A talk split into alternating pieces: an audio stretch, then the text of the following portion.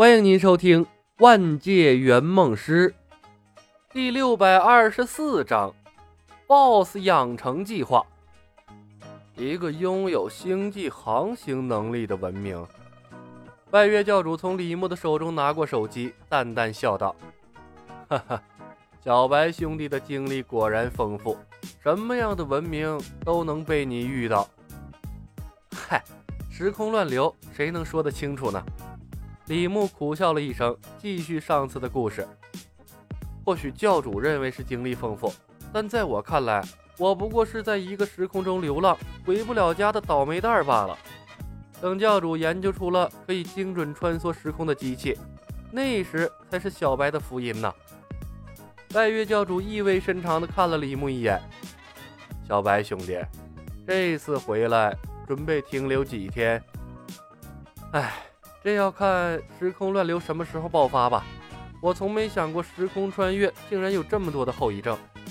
李牧叹道：“上次我还和小黑在一起，这一次我们两个都失散了。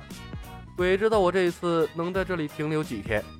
对了，在山达尔星的战斗中，教主赠予我的飞剑都断掉了。”李牧把断成两截的飞剑拿了出来，巧妙地转移了话题。还要劳烦教主帮我把飞剑重新修复一番。说起来，智能飞剑救了我好几次性命，如果没有它，我早死在星际乱战中了。那些高科技武器可一点都不比仙法弱上多少。宇宙是个什么样子呢？拜月教主咕哝了一声，把智能飞剑拿到手里，打量了一番，说道：“小白，你经历了不止一个世界吧？”嘿 嘿，教主慧眼如炬。李牧嘿嘿一笑。进入山达尔星之前啊，我还去了一个和南诏国类似的世界，有神仙鬼怪，只不过法术体系不太一样。在那里啊，也学到了不少的东西。手机里面有关于那个世界的修行秘籍，教主需要的话可以参详一番。不过我在那个世界停留的时间很短，没来得及把成熟的修行体系收集整理。哈哈，修行体大同小异，会一斑而知全豹，不必苛求太多。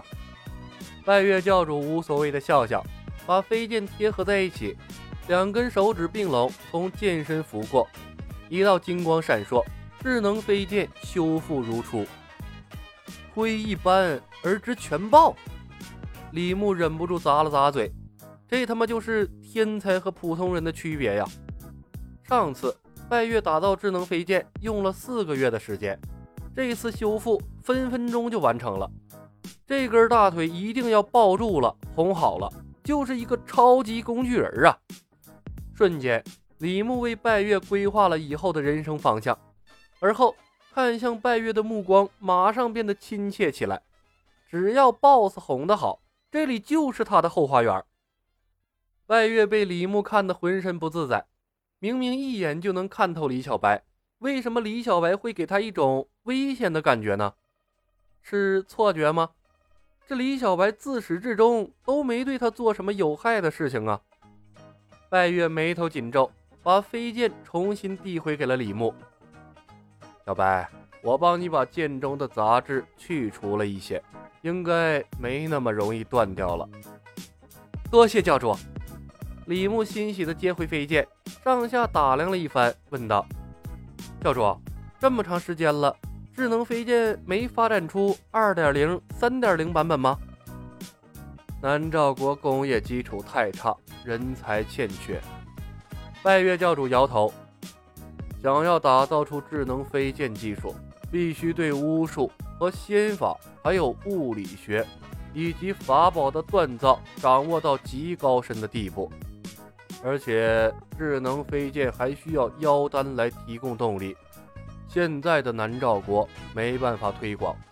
我有许多重要的事情要做，迄今为止，我也只打造出你们三把智能飞剑。哦，李牧有些失望，叹道：“南诏国的发展还是太慢了呀。”是啊，关键是人才欠缺。上次你突然消失，李逍遥、义父还有蜀山那群蠢货，差点把南诏国掀翻了。科学院的研究工作几乎断档，我花费了好大力气才把事情平息下来。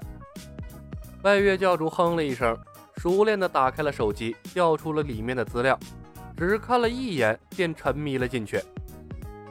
教主辛苦，李牧拱手问道：“教主，南诏国有没有那种服下之后就可以让人爱得死去活来，再也分不开的情蛊？”你说什么？拜月回过神来，看着李牧问：“啊，我想找一种情蛊。”李牧重复道：“去找圣姑。”拜月教主浏览着山达尔星的视频演示资料，似是受到了什么启发，不再和李牧闲谈。小白兄弟，你带来的知识很重要，这些日子我要闭关，你有什么需要可以直接去找灵儿。如今是他在主持南诏国政事。话音未落，拜月的身形已然消散在了空气中。李牧愣在原地，少顷，拜月的声音再次在他的耳边响起：“小白兄弟，如果你能持续带来其他文明的知识，南诏国任你予取予求。”我操，被看穿了！这大 boss 比以前精明多了。李牧忽然笑了，这样更好，跟情感比起来，利益交换更稳妥。只要他能够给拜月教主提供源源不断的新知识，他们的友谊就能够万古长存。南诏国整体生产力水平低下，即便有拜月，还有他各种先进的知识加持，真正发展出星际文明，估计也要有很长的路要走。漫威世界发展起来的文明，哪个不是经过了百万乃至千万年？就算拜月拥有大大缩短这个时间的能力，他也早从拜月的手里捞够了好处，升级成最高级的圆梦师了。以后来不来这儿啊，还两说呢。李牧是不相信这拜月还有能力钻到圆梦公司总部不成？李牧站在原地静静发了一会儿呆，几道身影从皇宫的方向闪现了过来，惊动了他。一马当先的是踩着飞剑的李逍遥。他犹如一道闪电落在了李牧的面前，上下打量了一番，惊喜的一把抱住了他。小白，真的是你！月如说你回来了，我还不相信。小黑和老陈呢？怎么不见他们两个？小白哥哥，赵灵儿站在李逍遥的旁边，俏脸儿红扑扑的，和两年前的容貌并没有什么变化，只不过换上了大红色的女王装扮，比之前多了一股子威严。他牵着一个粉着玉器的小女孩，小女孩五官精致，和赵灵儿的长相几乎是一个模子刻出来的。小女孩眨动着漂亮的大眼睛，好奇地看着眼前那个和他的父亲长得一模一样的人。娘亲，这个也是爹爹吗？一白，这可不是爹爹。赵灵儿想起了她在蜀山认爹的经历，看了李牧一眼，脸微微一红。他就是娘亲和爹经常跟你说起的二叔，南诏国的大英雄李小白呀。一白，李牧愣住了。这下一部仙剑的女主角，因为他连名字都换了吗？